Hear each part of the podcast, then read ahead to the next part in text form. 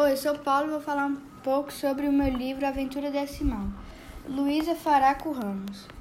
Editora Ática. O livro conta sobre um estudante que estava jogando campeonato em sua escola de futebol, chamado Paulo. Paulo estava jogando e sentiu e sofreu uma lesão na sua perna direita. Ficou com uma dor intensa e todo mundo pensou que quebrou a perna. E foi isso que aconteceu. Paulo tinha quebrado a perna. Depois disso, correram para o hospital engessar a perna de Paulo e ele ficou uns três ou mais dias em sua casa de muleta. Depois, os pais tiveram a grande ideia de levá-lo, Paulo, para o sítio do seu avô, onde ele sempre ficava quando era mais era pequeno. Depois, quando Paulo chegou, foi, foi mancando até a sua cama. Depois de duas horas dormindo, foi ficar com a sua avó que tinha feito um bolo de fubá incrível.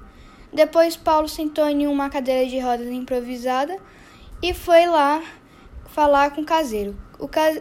perguntar sobre uma história que o caseiro contou para ele há anos, quando Paulo ainda era pequeno. Paulo perguntou e o caseiro disse que era só uma história de ficção. Paulo não acreditou na história e foi, e foi tentar descobri-la. Paulo entrou, entrou dentro do rio e foi teletransportado para outro tipo de universo.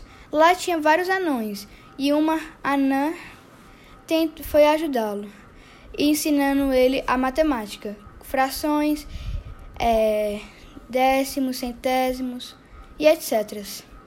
A, o livro se passa em uma fazenda de seu avô, de, do avô de Paulo.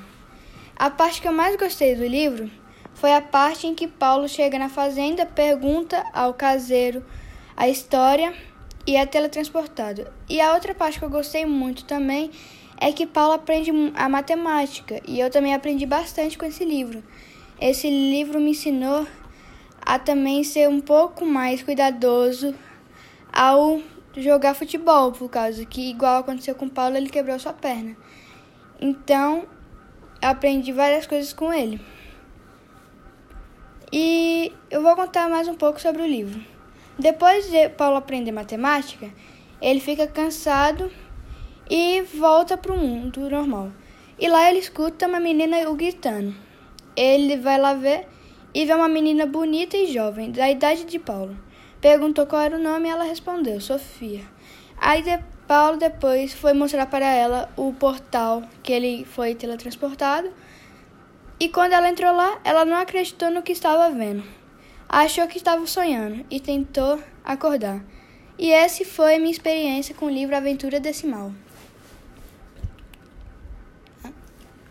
E obrigado.